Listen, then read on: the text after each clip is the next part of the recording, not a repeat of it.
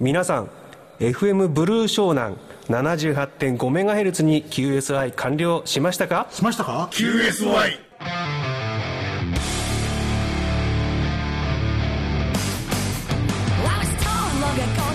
アマチュア無線に QSI はつきもの。でも人生だって QSI の連続じゃありませんか？厳しい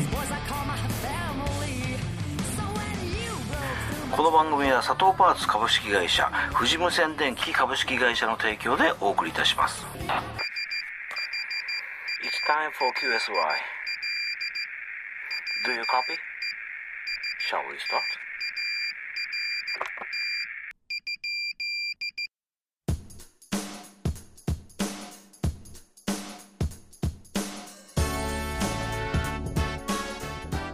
はいこんばんは。JK1 ブラボーアルファノベンバーの田中です。そして J1 オスカーセーラーブラボーの小浜です。何週間ぶりにお会いしたんでしょうかね。お元気でございますか？ありがとうございます。どうなさってました？まだまだ本調子じゃないんですけどね。病気だったんですね。コロナにかかっちゃいましたよ。まあ詳しい話は後ほどということで。そうですか。佐藤パーツ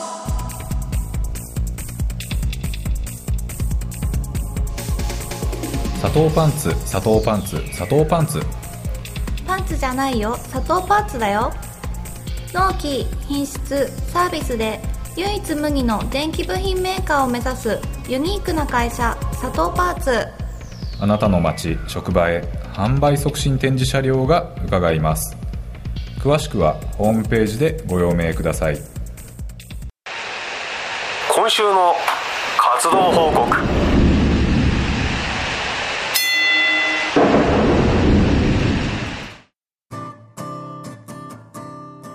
メールをいただきましたのでご紹介いたします。はい。これはいつもツイッターなどでつぶやいていらっしゃいます。今ツイッターって言わないのね。X っていうのね、うん。だけど X で言ったってわからんもんね。やっぱりツイッターの方はしっくりくるんですけどね。ツイッターって言えばすぐピンとくるんですけど X でって言われたらなんだろう X って思っちゃうんで、まあツイッターでねいつも、えーお話をしていただいております。としあきさんからメールをいただきました、はい。このとしあきさんの内容はですね、えー前々回に私が活動報告でお話した私、えー高校の文化祭行ってきたんですよ、で無線部があるかどうか見てきたんですよってお話に対しての、えーメールをいただきましたんでこれをご紹介いたしましょう。はい。こんばんは、としあきです。10月6日の放送、拝聴いたしました。高校の無線部、横須賀市内のとある高校、無線部は最近は活動してないそうですが、総務省の無線局免許状等情報で検索すると、局名は生きていました。個人局解説している先生がいらっしゃるので、局面は維持しているようです。なるほど。ね、そうやってクラブ局って検索できるじゃないですか。今昔と違ってね、そう、えー、と何メガが免許されてるとかいうのが分かるし、何ワットだっていうの分かるから、まあ、それからするとおー、まあ、何級の無線局だなとかねそういうの分かってくるわけですよね、で結構ね高校とかの無線局でも1級だったりするんですよ。1級局だったりするんですよ、はいはいはいはい。2級局だったり、うん。だけど実際運用してる生徒たちはどうも4アマグレーだなっていう人がいっぱいいるんですよね。なるほどね、うん。だから、まあ、顧問の先生が代表かもしれないし、まあ、クラブ的には OB がそれをこう保ってるのかもしれないしっていうことはあると思うんですよね。なるほど、うん。メール続きますね、ええー今平成の初めの頃のログをハムログにインプットしています。高校のクラブ局がホニャララ高校無線部 OB 会としてクラブ名が表示される事例がちょくちょくあります。えなるほど。ハムログで分かっちゃうんだ。分かっちゃうんだね、うんうんそうか。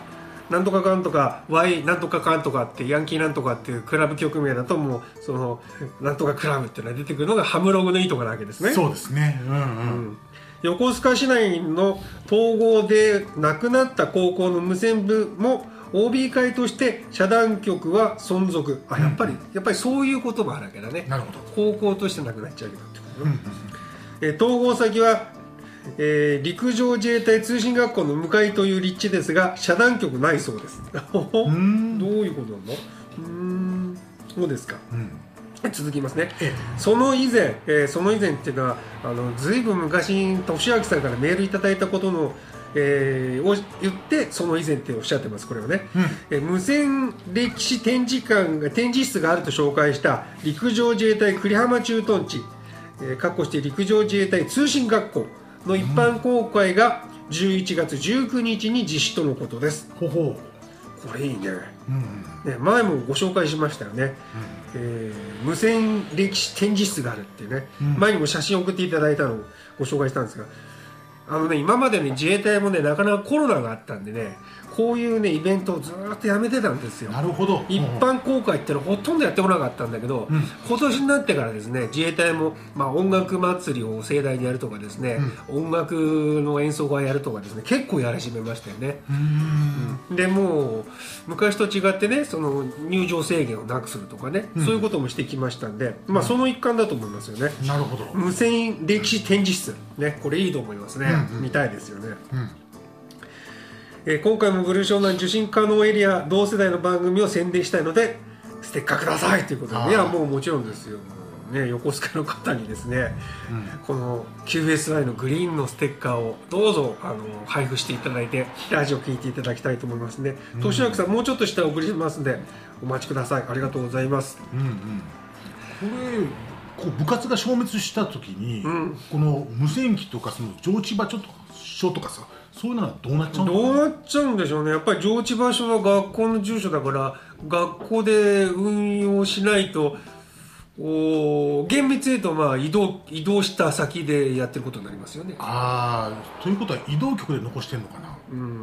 まあ移動局でしょうね普通はなるほどね。どうなんそうですよね。その辺のところクラブ局として開設してるわけだからそういういろんなことはしがらみあると思いますよね、うんでこの前私がえ活動報告でご紹介した、ね、文化祭行った一つの高校、うん。これもですね検索するとどうも一山局のようでしてね。なるほど。いやーすげえな。一山なんだと思いつつねえあの4級の生徒がですね多分4級らしき生徒が、はい。おぼつかなくえー QS をしてたんでなるほど。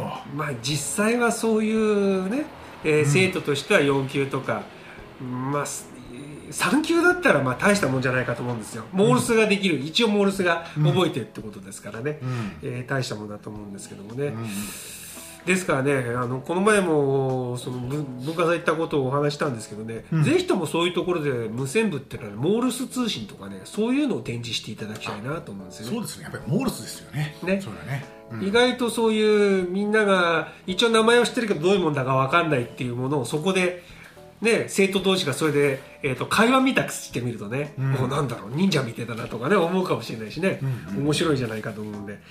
うん。ぜひですねモールス通信っていうのはそういうところでね、えーこう展示する拡散するっていうんですかね、うん。皆さんに知っていく知っていただくいい機会じゃないかなと思いますよね。うん俊明さんどうもありがとうございました。ありがとうございました。えー陸上自衛隊のね行きたい。ちょっと遠いけど行ってみたいな行こうかな。うん。いろいろね、あのーあるんですよ。陸上自衛隊とかに限らず、まあ、じ自衛隊関係。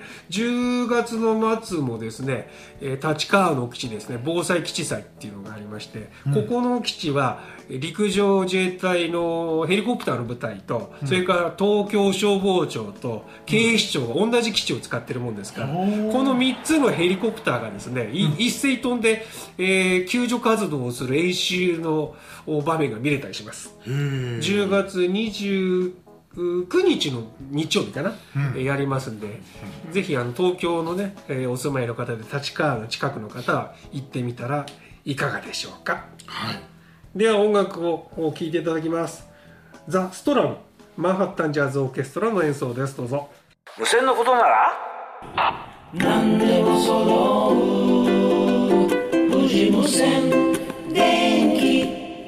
アマチュア無線業務無線。インカムテレビアンテナ。本体はもちろんオプションパーツアンテナケーブル周辺機器。在庫も豊富富士無線電機は秋葉原名古屋成田千葉佐倉ウェブ検索は富士無線電機でよろしくお願いいたします。皆様のお越しを心よりお待ちしております。できるだけお安くします。富士無線電機。無線は自作でより楽しくなる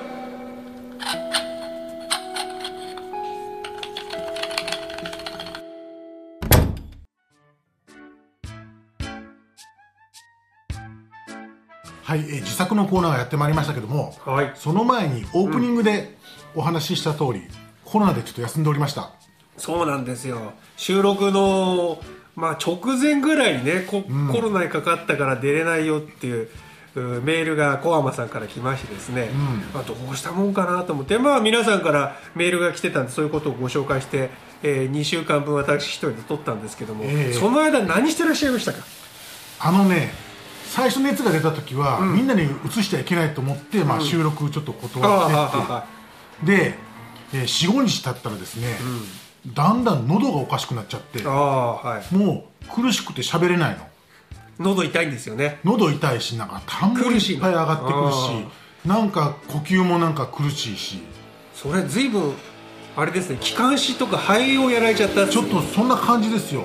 うん。しばらく寝たきりでしたよ。寝たきりでしたか。えうわえやっぱコロナ怖いなと思いましたね。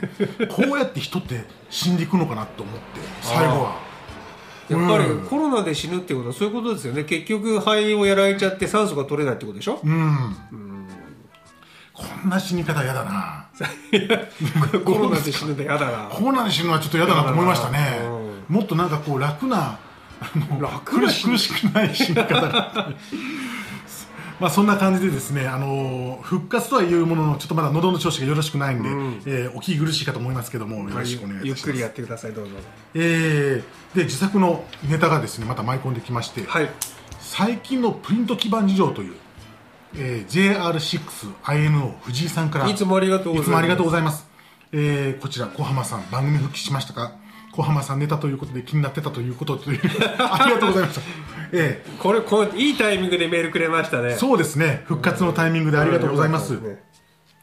最近はあまりやりませんが中高生の頃は設備のグレードアップをしたいと思ってもあまりお金がないのでオプションや付加装置を買ったりするのではなく自作するのが普通でした、まあそうでしたちょっとした小物は穴の開いたユニバーサル基板を使うのですが、ある程度込み入ったものはまっさらの基板にパターンを変えてエッチングして作りました。そうそうそうやってたただこれエッチングする時ってのはかなり気合を入れて作りますわね。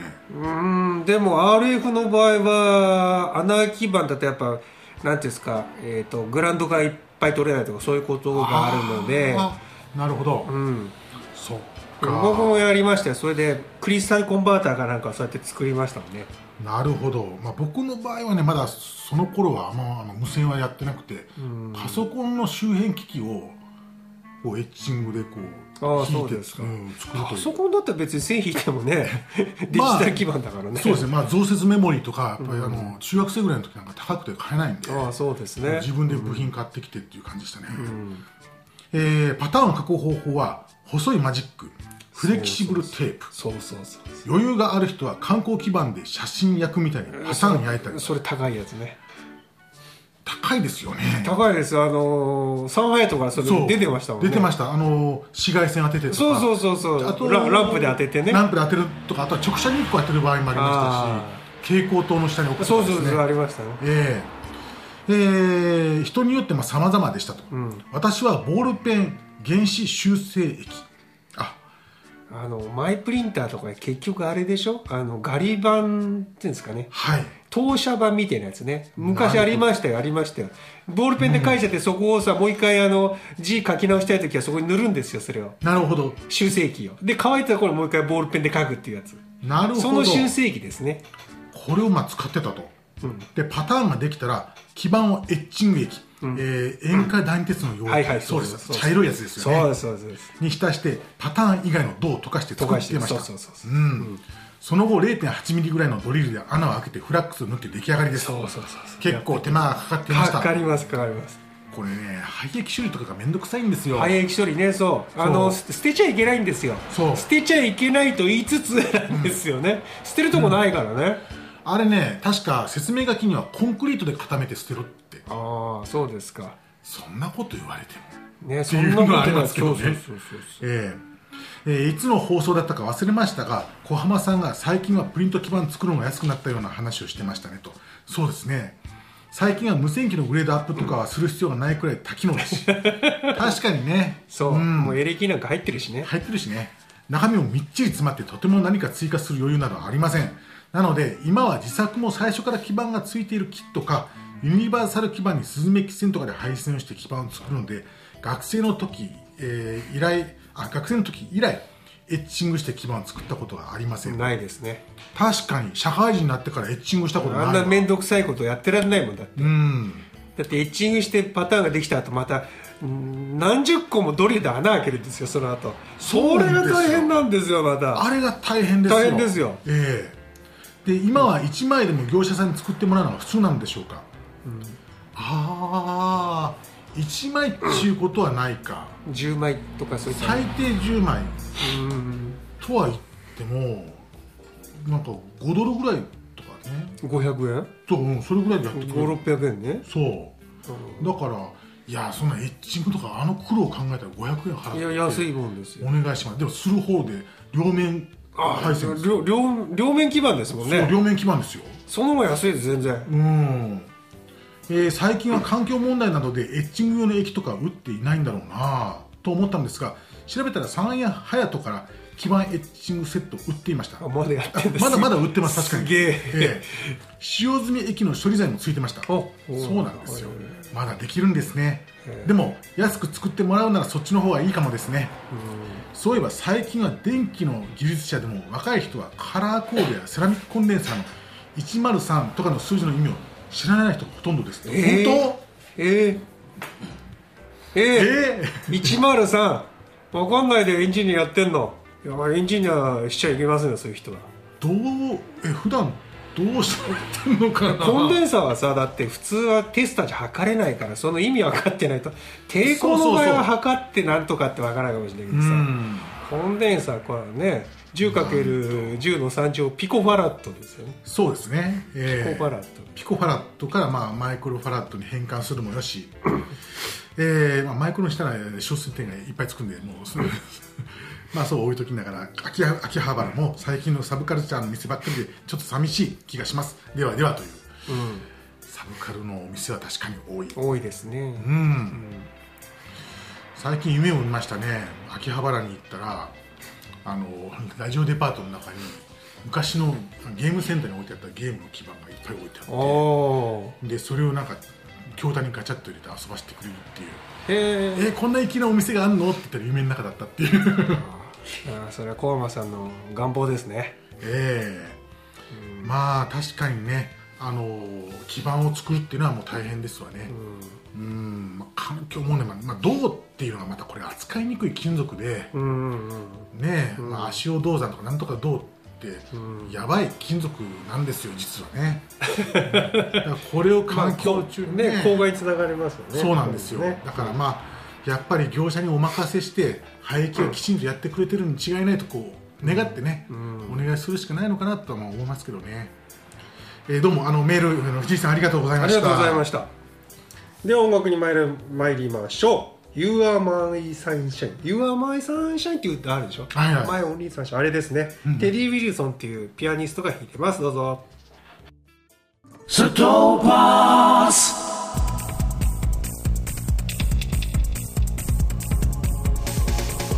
砂糖パンツ砂糖パンツ砂糖パンツ。パンツじゃないよ。砂糖パーツだよ。納期品質サービスで唯一無二の電気部品メーカーを目指すユニークな会社佐藤パーツ。あなたの街職場へ販売促進展示車両が伺います。詳しくはホームページでご用命ください。この番組では皆様からのメールを大募集中これから無線を始めてみたいという方からコンテスト参加や DX 通信の話題自作ネタ地域でのアマチュア無線の活動情報などなど何でも結構です。メールを採用させていただいた方には QSY のステッカーをプレゼント。メールの宛先は qsy785-yahoo.co.jp あなたの住所氏名をお忘れなく書いてください。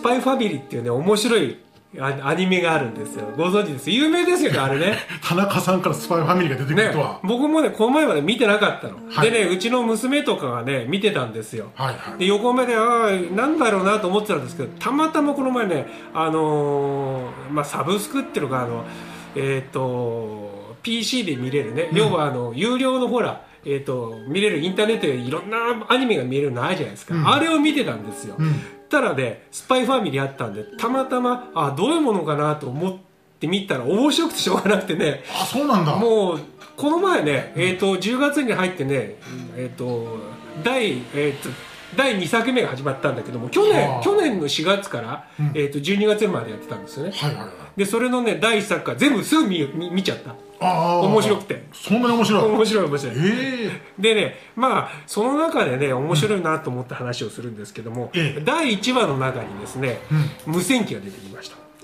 さすがにねスパイなんですよこれ。スパイファミリーっていうぐらいでね。そういうことか。そうそうそうそう。お父さんがスパイなんですね、うん。で娘はあのお父さんの思ってることが分かるという超能力者なんですけどもお父さんスパイだって分かってて、それでそのお父さんの持ってるものをいろいろ触るわけですよ。出してきたりして、ただ無線機があったんですよ、はい。それでカチャカチャカチャカチャなんかやったらモールスを叩いちゃって、それがその基地と通信ができちゃって基地でそれを受信してあ変な通信が来てるっていうのがはいはい。第1話の始まりなんですけど、うんその通信基地の方がですねものすごいこの無線機の絵がです凝ってましてねあのコリンズなんです。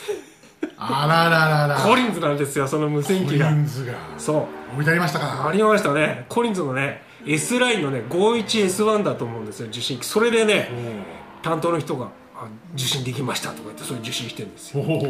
それの他には横の方にはですねずらっと同じようなあの無線機が絵に描いてあるんです。これはね多分コリンズのね新しい形の S, S ラインじゃないコリンズの無線機だと思うんですけどそれがね、やっぱコンソールにバーッと入ってるんですよ。ほうほその辺をね、うん。コリンズをね引っ張ってきてそこに絵る絵をねそこに持ってくるっていうこの「スパイファミリーの作者のねまあ作者かアニメーション会社かわかんないですけども、うん。うんこのなんかセンスの良さ。うそうなんですよね、ん。そこになんか日本の無線機じゃなくてコリンズを入れるっていうのがねちょっとね、うん。なんか渋いですよね。そうそうそうそうそう。これは絶対マニアいますねね。中に。多分コリンズ多分コリンズのね何かそういうものを昔の無線機から写真かなんかから見たんでしょうね、うん。えーそれ載ってましたんでもしスパイファミリーもう一回見る方いたら見ていただきたいと思います。ね見てみようかな。ええ。でもう一つはですねついこの間始まった吉岡里帆という女優さんが出てる、まあ、11時からやってるカンテレのドラマなんですけども、これで宇宙人の基地が出てくるんですよ。